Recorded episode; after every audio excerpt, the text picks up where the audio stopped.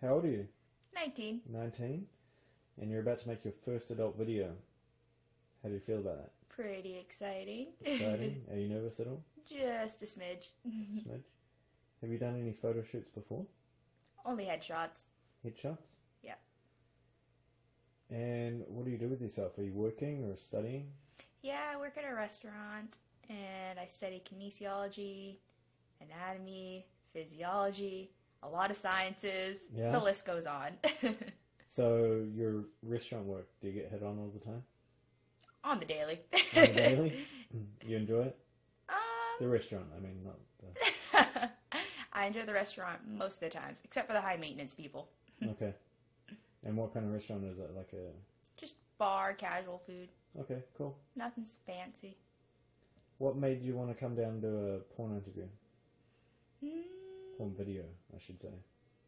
nice little getaway. Talk Yeah. to some nice people. Something different? yeah, something different. You So- enjoy sex, I take it?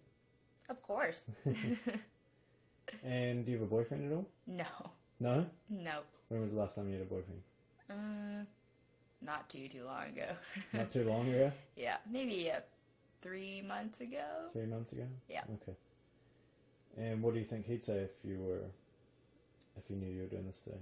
Oh God. um, he'd be a little shocked, that's for sure. A shocked? Just a smidge. When was the last time you had sex? um, a couple days ago, And who was that with? Was that a friend or like a, a random? my personal night? trainer. Your- Your personal trainer? Is this a regular occurring thing? uh, let's not talk about that. You, so you've been with him before? Maybe once or twice. Maybe once or twice. and who who started that? You or him? Obviously, he did. Well, uh, you don't know. I thought you might have. And so was it good sex? Fantastic. Fantastic.